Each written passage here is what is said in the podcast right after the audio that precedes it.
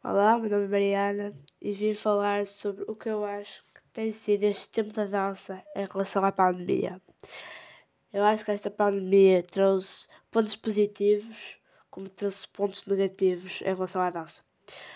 Por exemplo, maior ponto positivo que destaca mais é que eu acho que as pessoas começaram a perceber que a dança não é só um desporto ou uma atividade, mas sim que a dança é algo onde a pessoa se consegue exprimir, onde uma pessoa consegue realmente sentir ela própria, onde ela consegue relaxar, esquecer o que está a acontecer, que convive com outras pessoas em cima de tudo.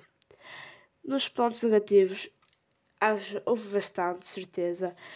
Acho que o maior deles todos foi a desmotivação em alunos e professores.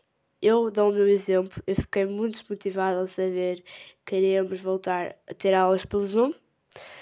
Sinceramente, eu pensei várias vezes em sair, só que depois comecei, ao, ao, longo do tempo, comecei a ouvir: ah, daqui a um mês poderemos ter aulas presenciais. E começou-me a dar mais vontade, mais motivação. Outro ponto negativo é que nós não podemos estar na aula sem máscara. Eu acho pode ser uma coisa muito, muito simples para alguns, mas faz toda a diferença.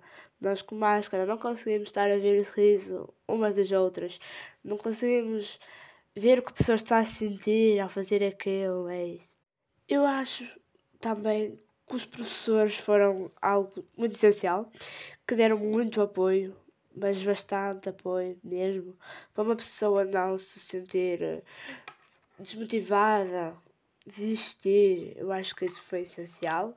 Eu acho que no meu exemplo, isso foi sem dúvida o que não me fez desistir.